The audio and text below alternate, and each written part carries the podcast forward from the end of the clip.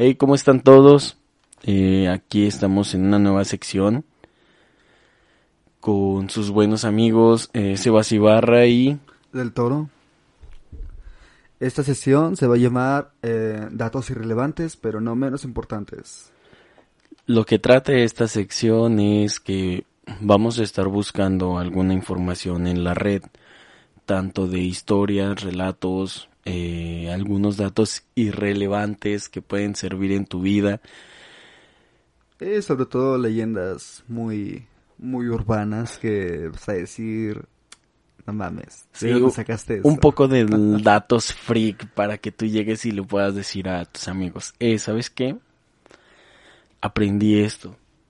Y puedas ir de mamador por la vida. Bueno, hay muchas cosas en internet que dices, güey, el chile, eso no me lo creo.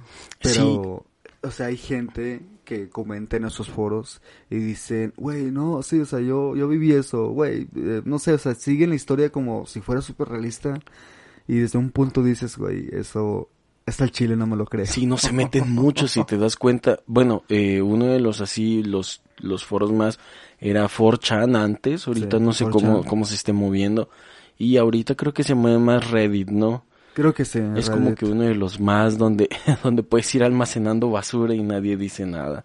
Son cosas innecesarias realmente.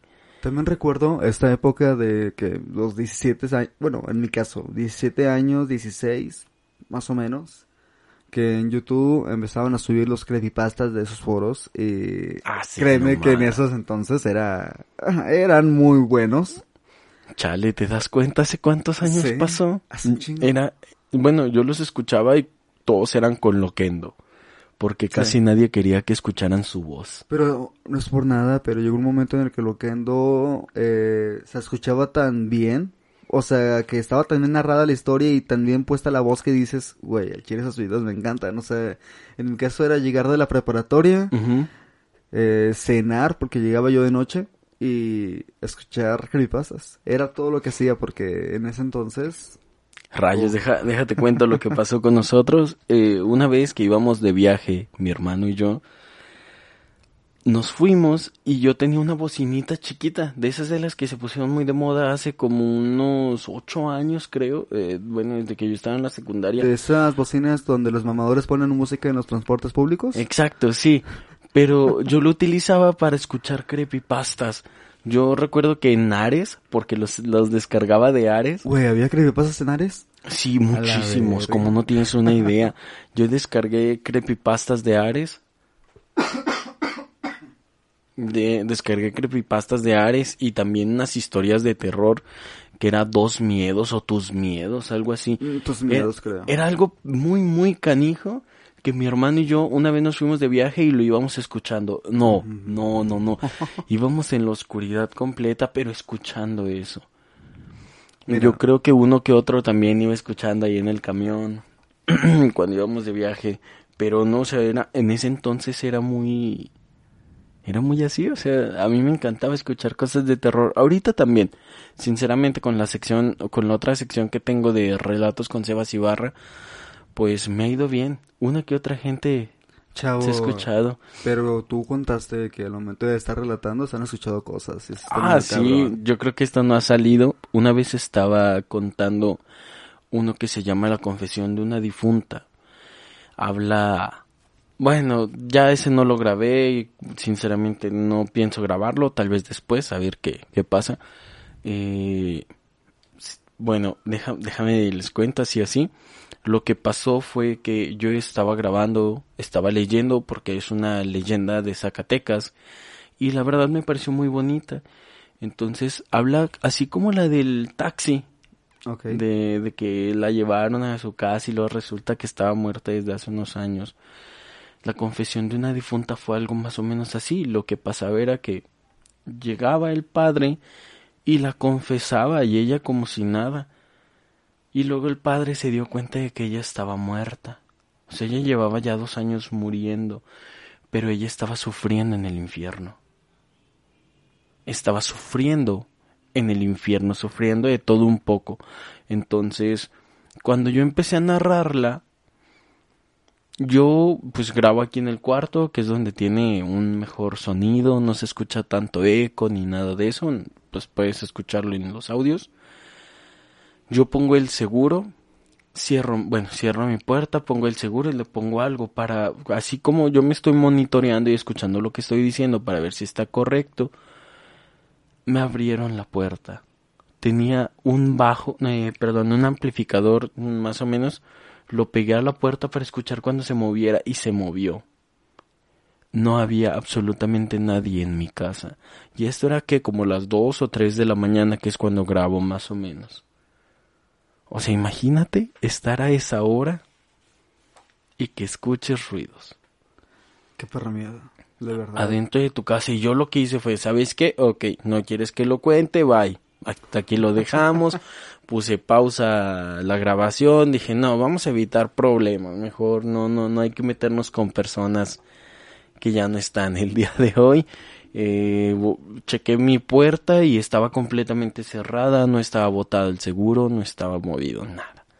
Pero pues así como yo se los cuento, tal vez van a decir, ah, no, no es cierto. Pues, bueno, pues es que hubieran, hubiera dejado el audio y lo hubieran escuchado porque se escuchó como abrieron la puerta. ¿Aún tienes el audio? No, ya no. ¿Lo, borraste? Sí, sí, es respeto. Dije, no, bye. Yo creo que hubiera valido mucho ese audio por eso también parte me gustaría grabarlo con cámara. Mientras estoy haciendo las grabaciones, grabar, eh, tener uno o dos, dos puntos, pues apuntando, ¿verdad? Para, pues para, para que... ver qué pasa. Sí, o sea, para, mientras va el desenvolvimiento, bueno, mientras me esté desenvolviendo en la historia, qué es lo que pasa alrededor. Eh, ¿Qué pedo? ¿Quieres empezar tú? ¿Empiezo yo? Empieza tú. Ah, ok, bueno. Y vamos a estar de que eh, contamos la historia, eh, vemos más o menos de lo que va y comentamos cosas. Ok, bueno, mira, este está chido. Este me, me, me gustó un chorro. Y es la costumbre de fotografiar a los muertos. Eh, por macabro que parezca, fue una costumbre real. A finales del siglo XIX y principios del XX, los fallecidos eran retratados como personas vivas, en poses de dormir y vestidos con sus mejores trajes. Para que sus parientes pudieran recordarlos como en vida, no se trataba de algo macabro, como podemos pensar hoy, sino un hábito que acompañó la comercialización de la fotografía y que existía mediante dibujos o cuadros. Por repelente y extraño que nos pueda parecer hoy en día, los índices de mortalidad en aquellos tiempos eran muy elevados, sobre todo en niños. Tan solo el 60% de ellos llegaban a edad adulta. ¿Puedes imaginarte? El 40% de los niños morían. Por las vacunas, supongo. Pues bueno, sí, yo creo que pues, en ese entonces no había todavía, así como las vacunas a día de hoy, y todavía existe la gente que no se quiere vacunar. Pero bueno, eso ya es de cada quien, va, no, no nos metemos a eso, no profundizamos no profundizamos, perdón, eh, el fotografiarlos como si durmieran era la única manera que quedaba de mantener un recuerdo. Por ser un, por ser este gasto, por ser este un gasto elevado, no todas las familias podían fotografiar a sus hijos en vida, con lo cual reservaban estas fotos para los fallecidos. O sea, te das cuenta que te costaba bien caro fotografiar a tus muertos, que era la fotografía post-morte. No, o sea, eso no me sorprende mucho. Lo que me sorprende aquí y lo que me causa mucho frío es que tu mamá no tenga fotos tuyas vivo, pero sí una tuya muerto. Sí, no, no manches, imagínate, o sea... Te digo, eh, al menos aquí en Latam, eh, la mayoría de las mamás tienen chingos de fotos de nosotros cuando somos niños, haciendo pendejadas. Pero viéndolo de otra manera, tenerte en una foto muerto se me hace un poco cabrón. Aparte que eh, siento yo, al menos en mis creencias, que es una falta de, respeto. Sí, la verdad es que sí. Bueno, eh, eran otros tiempos. Supongo que ellos tenían otros pensamientos muy diferentes. Te, te puedes imaginar que, bueno, esas fotos, pues en muchos lados existen. Así que eh, eh, date cuenta, bueno, perdón, estaba, estaba divagando un poco, pero imagínate que tú llegas a una casa de esas antiguas y tú ves a, a los retratos ahí. O sea, tú, tú por tu mente va va a pasar de que, ah, pues están vivos. Pero no, o sea, realmente nunca estuvieron vivos. las fotografías, eh, no sé si ya lo había dicho, pero las fotografías las tomaban con granos de cacao en los ojos, aparentando que estaban abiertos. Y si lo quieres ver así, así, mira, yo te recomiendo que vayas a un lado, especialmente si estás aquí en Saltillo, que vayas al Museo de la Catrina. Ahí. ¿En el Museo de la Catrina qué hay? En el Museo de la Catrina, no, es que si es como Albernia, no te lo puedo contar, necesitas ir a vivirlo. Ah, me interesa. bueno, eh, lo que vas a encontrar en el Museo de la Catrina son, para empezar, pues es la historia de la Catrina. Eh, cómo fue que se hizo, pues en sí en sí la Catrina, de dónde salió, el por qué. Y después de eso también te llevan a una sección donde están las fotos postmortes. Un, una, ¿cómo se le puede llamar? Una cocina mexicana o sea, lo que era una cocina mexicana en los años, en hace varios años. Ahí está el garabato. ¿Sabes qué es el garabato? No, no sé qué Bueno, el garabato era como una tipo la cena que se ponía en el techo. O sea, eran, era como un, un rectángulo de madera que lo pegaban al techo. Y ahí ponían la comida para que se enfriara, porque pues obviamente antes no tenían refris, entonces cómo iban a almacenar la comida si no tenían refri. Mm, lo que hacían era que la ponían en la parte de arriba porque era la parte más fresca de la casa. Por eso es, por eso es la expresión de echar eh, un ojo al gato y otro al garabato. ¿Por qué? Porque los gatos se subían a comerse la comida. Oh, vaya. Entonces, bueno, también supongo que es donde se manejaba que colgaban las carnes en tendedores, ¿no? Para, bueno, supo muchas cosas así, pero no sé qué eran de ese entonces. Sí, no, eh, la verdad ahí en, el Museo de la Catrina vas a encontrar un chorro de cosas. yo, yo la verdad sí te recomiendo que, que si puedes te des una vuelta, vale, vale la pena. Vale, vale, eh, aquí tengo otra historia. Nada más. Eh, sinceramente, muchos ya la han escuchado. Son de los mentados, mm, ¿cómo se podría decir? Black Eyed Kids. No A ver, venga, no, no estoy muy familiarizado con eso, pero dime. Mira, la leyenda dice así. La mayoría de los reportes ocurren en la casa de las personas. Hay un golpe en la puerta y en el otro lado, esperando con paciencia, está un niño de alrededor de 12 o 17 años de edad. Su vestimenta suele ser común con el tiempo y aparece bastante normal, pero entonces un miedo repentino y la sensación de que algo está mal los absorbe. Y luego, supuesto, y luego, por supuesto, están los ojos. Mira, eh, hasta aquí, la mayoría de los creepypastas siempre manejan los ojos. No sé por qué eh, pueden ser historias de caricaturas, leyendas urbanas de caricaturas y siempre están los ojos hiperrealistas o cosas así. Aquí igual metieron los ojos, los cuales no está mal, pero ya sabes a lo que va, ¿verdad? Sí, exacto. Pero venga, sigue. Los Black Kids ah, o niños con ojos negros siempre piden ser invitados adentro. A veces dicen que tienen que usar el teléfono, ya que se perdieron, o que su coche se accidentó justo en la calle alguien los ha dejado entrar. No hay reportes creíbles. Obviamente, ¿verdad? Supongo. Casi todas las personas que se han topado con los Black Kids están demasiado abrumadas por un miedo inexplicable y terminan alejándose. Esto solo enfurece a los niños que parecen impacientes. ¿Cómo? Impacientarse. Y ponerse más exigentes para que se les deje entrar. También ellos en realidad nunca se van, solo hasta que las personas a las que se han acercado o bien ha cerrado la puerta o deja la escena del encuentro. ¿Qué mierda acabo de leer?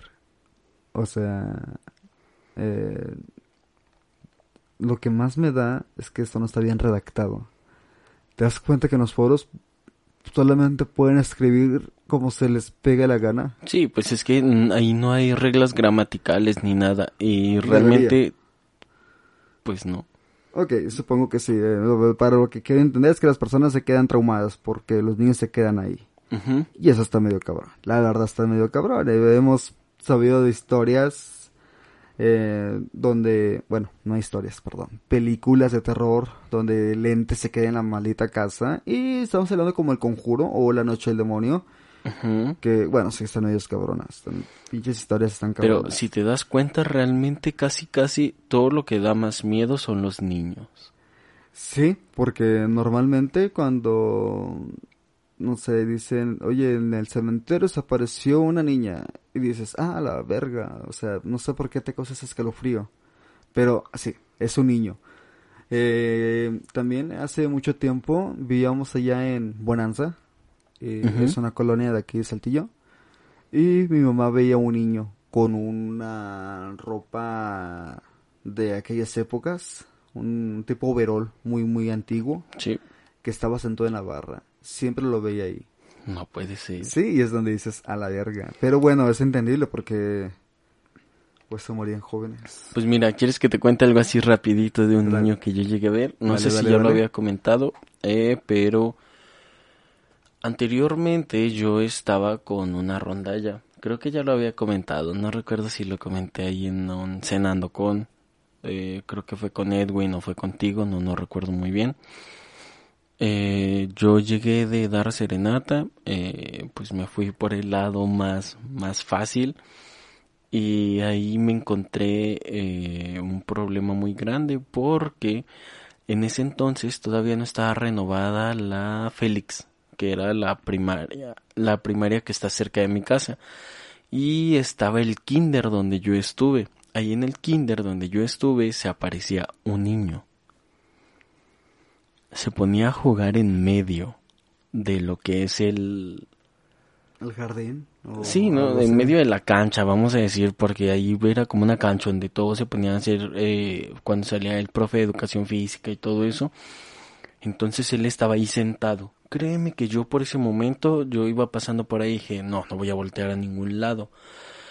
No quiero llevarme ese susto, no quiero llevarme nada de eso. Entonces entonces lo que pasó fue así que, no, pues yo iba caminando, eran como las, no sé si eran las 3 o las 4 de la mañana. Pues iba caminando por ahí por la eh, por el kinder y en eso escuché que botó una pelota. ¿Y qué crees que hice?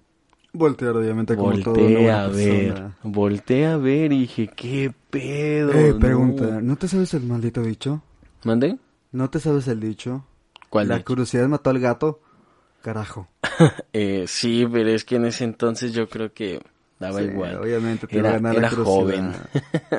hay que voltear para ver a este maldito niño. Sí, entonces a mí me daba mucha curiosidad verlo. Cuando volteo, cuando volteo estaba ahí, sentado con un balón. Yo dije, no, no puede ser. Dije, no, voy a seguir mi, mi recorrido. Eh, agarré, abracé fuerte la guitarra y dije, no, no puede ser. Dios ah, ah. está aquí, está aquí. Iba, ay María buenísima. sin, pecado. Sin pecado original concebido. Entonces ya pasé eso.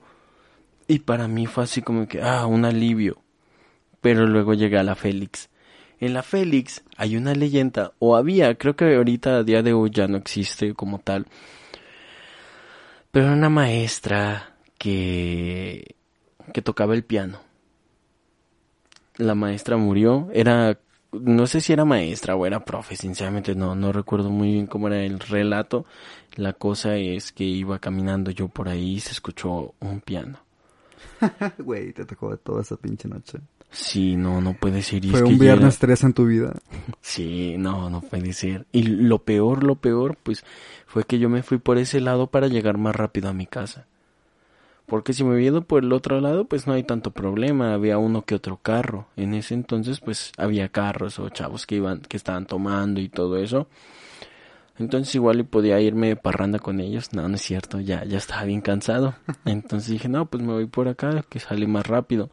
Pues ya, tío, me pasó eso en el kinder y cuando iba pasando por la Félix dije, ah, no voy a voltear, no voy a voltear y empecé a escuchar y dije, ah, no manches, ¿quién está practicando piano ahorita a esta hora? Y nada más volteé y dije, ah, no puede ser, es aquí. Oh, por Dios mío. no, no puede ser. Eso Seguí caminando, pasé a donde se acaba la Félix y ya no se escuchaba nada. Nada, nada, nada, nada. Yo dije, ¿qué pedo? Mira, no es por nada. Tú dijiste que ibas a tomar el camino corto, lo cual está bien. Pero siento yo, siento yo, quién sabe ustedes, que cuando tú estás sentado o cuando, cuando tú estás pasando una situación culera de ese tipo, el tiempo se te hace eterno.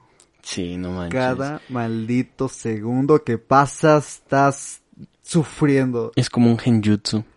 Sí, créeme que sí.